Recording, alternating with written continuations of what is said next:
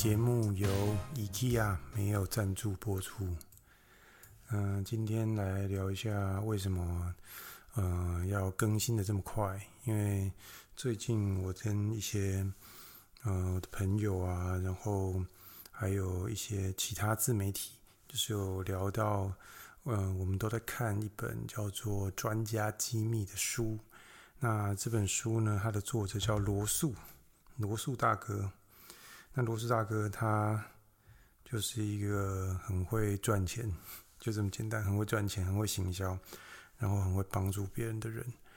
那他里边就提到说，你要记录你的创作，不是不用分享，记录就好。因为他说，从他在一个讲座，一个算是研讨会里面，他鼓励所有的。参加者从今天开始，每天都要发布上传一个创作，不管是 Podcast 或是 YouTube 或是任何形式文章也好，你有办法每天早上吃早餐之前就产出一千字的内容，然后上传到网络上吗？他是这样讲的。然后，如果你每天坚持上传，一部内容的话，那一年之后，你将不必为你的经济感到呃困扰。所以说，嗯、他就有学员问他说：“每天上传一部怎么可能？每天分享一部怎么可能？”那罗素就跟他说：“你不要以分享的呃角度去看这件事情，你可以用记录的方式就好。”因为我们不需要，呃，做那种精雕细琢的内容，我们只要记录我们是怎么产出的就好。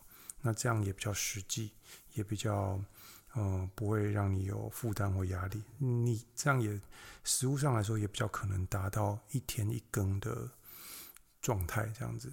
好，那所以我觉得这个很激励到我，因为。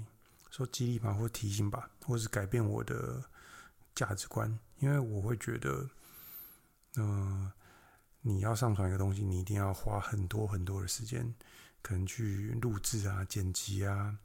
如果，嗯、现在进来听的，就是从我开始录 Podcast 才进来听，不认识我的人，嗯、就不知道这件事情。其实我大学的时候。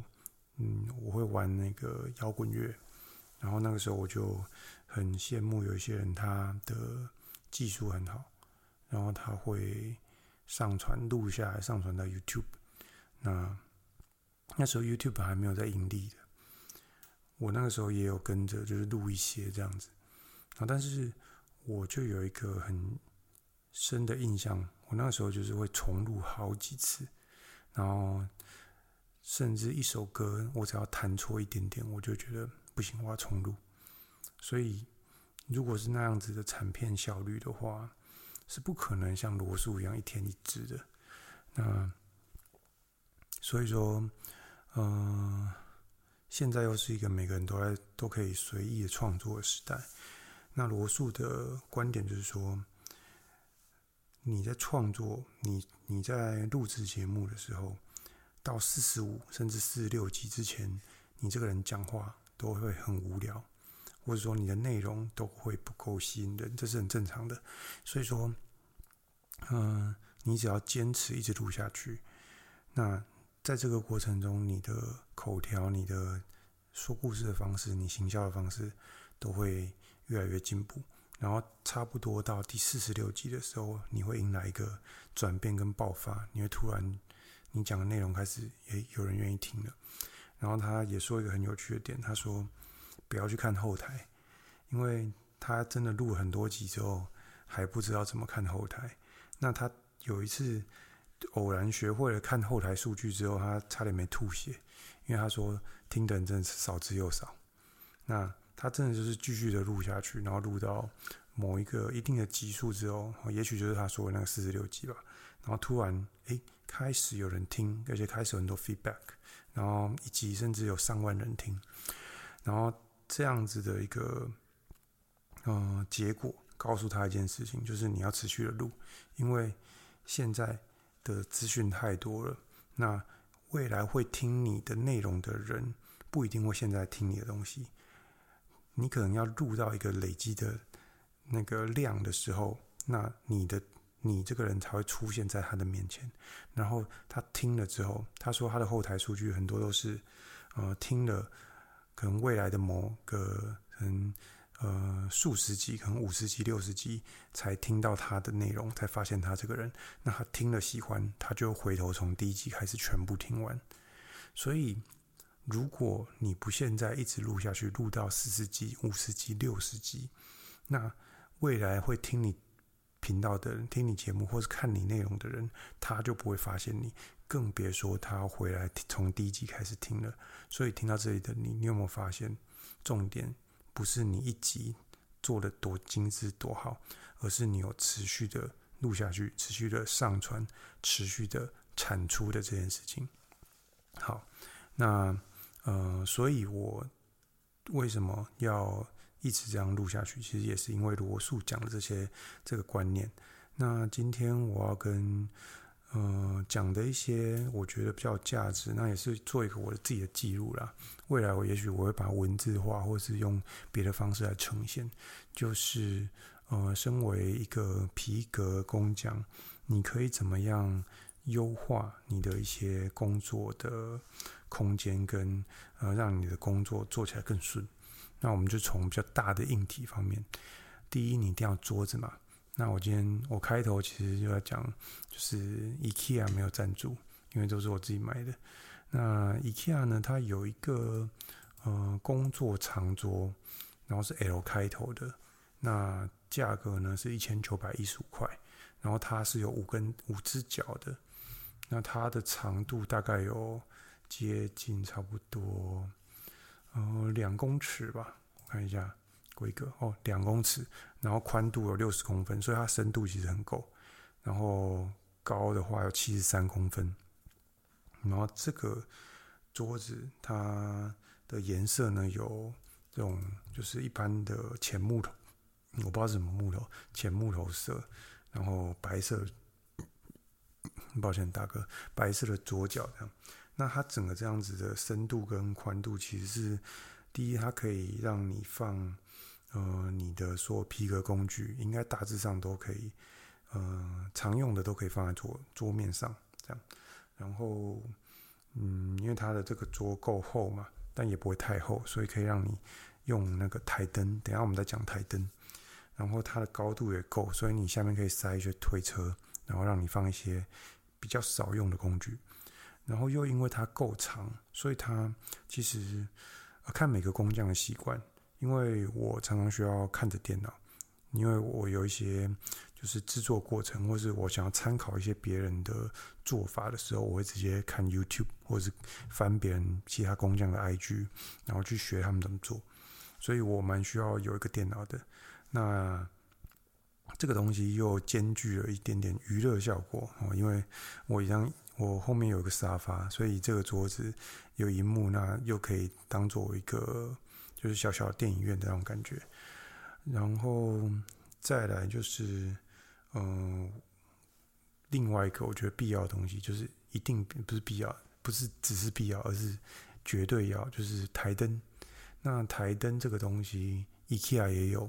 然后 IKEA 有一个，呃，它的这个工作台灯的这个手。就是支架，那它是 T 开头，ter，我不会念这种北欧字吧，Tertial，T E R T I A L，那它的要价是三百四十九块，然后我会知道这个台灯也是我去上皮件课的时候，然后老师就要求我一定要买一支，至至少一支。那这个台灯它厉害在哪里？就是它是工匠必备的台灯。然后它的，因为它的那个可调范围很广，就是几乎什么你需要角度，它都可以做到。那所以我自己用的时候，我也很推荐。那推荐到什么程度呢？因为我买了两只，两只这种台灯。那因为我发现，就是你在做手缝的时候，你不能够只有一边的照明，如果你照一边的话，另外一边的阴影会很明显。那我以前只有一支的时候，其实我是照一边，哎，缝一边之后，然后把台灯挪一下，再去缝另外一边。那其实整个流程会变得很狭很慢，所以我建议两只台灯赞，真的超好用。然后它还有额外用途，就是拍照的时候打光非常方便，因为两个台灯的角度可以不停的换，所以其实你作品做好之后，加上这个桌面，其实整个是一个木头色，然后深度也够，所以其实你就是稍微大一点的的作品都还可以，就是拿来直接当背景，然后直接打光，直接拍。这样，然后你觉得光不你不喜欢，你直接台灯这样子稍微调一下，可以调出一个很不错的的那个拍摄成果。那有兴趣的话，可以到我的 IG 或是我的嗯我的 Threads 上看，因为我有时候会 po 一些作品在上面。好，那台灯的话，你一定就是我们现在讲完支架嘛，那你一定要灯泡。那灯泡的话也是有指定建议的，就是你可以。去买那个飞利浦超极光的四千 K 自然光灯泡。那四千 K 呢？它是它是自然光，然后呃，你可以买瓦数最高的。好像我现在买，他们现在出到十六瓦，我就直接买十六瓦。那这个呃，这个灯泡呢，它有个好处，就是它的频闪很低，所以呢，频闪低的状况下，它对于你拍摄照片的时候。可以达到一个，就是不会有那个那个纹路，那叫什么摩尔纹吗？还是什么东西？反正听众，如果你知道，你可以留言给我。总之，它可以让你比较好的去拍摄。好，那台灯架、那个台灯支架跟灯泡，就是这两个哦，我非常建议可以去买，非常的好用。然后再来的话，就是因为你一定会有一些工具，然后是你。觉得摆在桌面上又不常用，那就会占位置嘛。那但是你有时候会用到，所以你会需要一个推车。那推车的话，我自己是买，因为我习惯去一个地方把所有东西都买齐。那没有的话，我才去另外的，比方说虾皮啊，或是其他平台去找。那推车的话，我也建议就是 IKEA 的这个 R 开头的这个 R A S K O G。那要价是八百九十九块，我觉得一到三个推车应该都不为过，就是我觉得蛮好用的。那它的宽度也够，它的宽度我看一下，尺寸的话，长三十五，宽四十五，高度七十八，然后总共有三层，那我觉得是蛮够用的。你的工具都可以，大致上都可以丢进去。然后我目前只有一个，但是我觉得我可能会添购。到可能两个或三个，因为我觉得有一些像我制作啊的过程中产生的一些碎皮，就是你舍不得丢，但是你也暂时用不到的那种皮，就是可能宽可能四公分以内，然后长度不一的那种皮，那丢掉蛮可惜的。所以，但是你又不知道放哪里，就是放起来又很乱这样。那我觉得有个推车。可以分三层，就是大致分类一下是不错。然后，嗯、除了推车可以装东西以外，还有一个就是我推荐的是椅子。那椅子的话，嗯、也是 IKEA 的，它有一个 B L E C K B E R G E T 的电脑椅。那这电脑椅呢，价格是一四九九，然后组装起来蛮快的，就是。然后它就是很单纯的有一个靠背，然后但是没有扶手，但我觉得很便宜，然后也很坚固。然后它有一个很特殊的点，它设计就是说，你人必须坐在上面，就是给它一个重量，它才可以移动。它下面是有轮脚的。然后你如果人离开椅子，它基本上不会滑动。那我觉得这个设计一开始有点不习惯，但是我觉得其实蛮安全的，就是它你人不在的时候，它不会滑来滑去。然后，但有时候你想要把它推开的时候，你会发现推不动，那你就要稍微压一下，然后给它一个重量，它才能移动这样子。好，那这个椅子就是我现在坐的椅子，那它有一定的升降的高度，我觉得也不错。然后，嗯、桌面的话，哦，另外我很推荐说，因为我会在这个桌子就是使用电脑。那电脑的部分的话，我很讨厌键盘就是放在桌上，所以可以去虾皮，就是找那种键盘支架。那我推荐这种就是可以夹住那个桌面的这种键盘支架，然后虾皮都有卖，很便宜。然后另外的话，另外的话就是我的荧幕是用那个，我推荐荧幕一定要装荧幕支架，因为。像你在这样这么长的桌面的时候，你第一，你可能呃，你会动来动去嘛？你可能这边就是做一个动，做一个工序，然后另外一边又做一个工序，那你可能会动来动去。那你有一个荧幕支架的时候，你就可以，你就不用就是做那个移动位置跑去看，你直接把荧幕转一个角度，你就可以边做边看。那特别是像你需要观察别人的一个。呃，工就是做法的时候，你如果要放下手边的东西，然后再过去看，然后再走回来做，其实浪费时间、浪费体力。所以，呃，荧幕支架很推。那虾皮有一个七九九还八九九吧，你可以自己去找。那有兴趣的话，你可以问我，我觉得蛮够用的，不用买到像有的一些那个 YouTube 然后介绍那种一两万，然后可以夹四五个的。就是除非你有那么多的需求，你再去买。好，然后另外除了荧幕支架，我另外推的是，嗯、滑鼠。滑鼠的话，我很推荐那个罗技的轨迹球。然后因为它第一它无线，然后第二它不占空间，因为它的轨它的这个轨迹球是可以滚，就是我现在滚这个声音就是。然后它这样滚的话，哦，我们社区有一个。起重机的，他好像骑人四百，然后他骑出去了。那，呃，它这个轨迹球就是因为它的移动是完全依靠你的拇指，你不需要甩动滑鼠，所以它可以很呃节省你桌面的空间。那但是如果你是有打游戏的话，你应该就没办法用这种，因为你应该会就是表现会很烂这样。但是如果你只是轻度使用，你只是浏览。那个资料的话，那其实这个很好用，很够用，而且你可以把滑鼠拿到你的那个工作区的旁边，然后你可以随时就是使用滑鼠去操控你的荧幕的内容，这样子随便就是你要怎么用，我觉得真的是超方便，买了完全不后悔。好，再来还推荐的话，哦，电脑主机的部分，嗯、如果你有点预算，然后。你又不排斥，就是试试看那个苹果的作业系统，我很推 Mac Mini。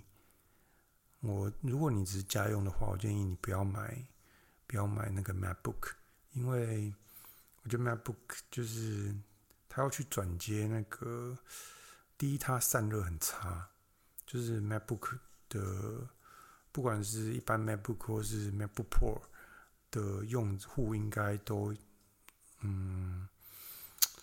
Mac Air、MacBook Air 应该应该还好，但是我用过那个 MVP Pro 的那种，印象就是说超烫，然后放在腿上也会超烫。那再来就是它的电池的寿命是呃掉的很快，然后风扇很吵，嗯，就是这几个点我都觉得体验不佳。那后来我买了这个 Mac Mini 的之后，我就。惊为天人！我买的是 M one 的版本还是 M two？我忘记了。嗯，但是我觉得非常的赞。就是第一，它几乎没有风扇声，很小声。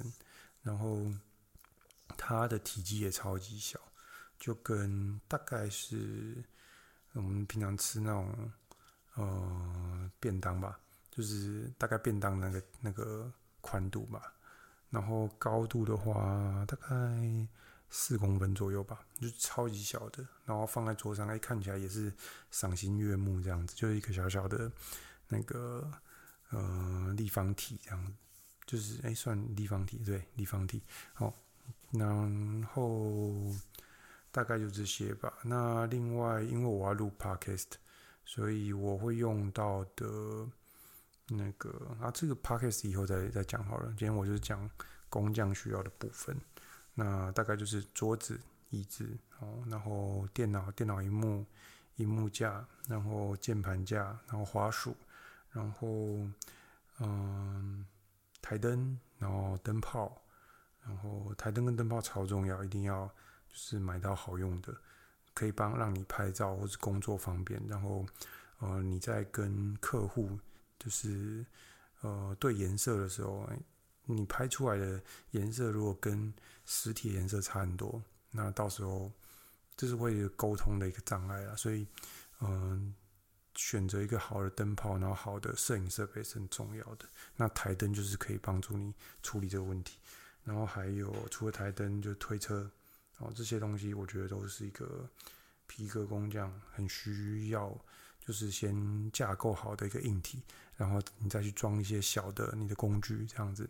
好，以上是我今天分享的，嗯，也不要说分享，就记录的内容。希望听到这里的你能够得到一些帮助。那如果你有什么想法或是嗯意见想要告诉我的话，欢迎留言，好，或是到 IG 或是到 Threads 可以来跟我互动。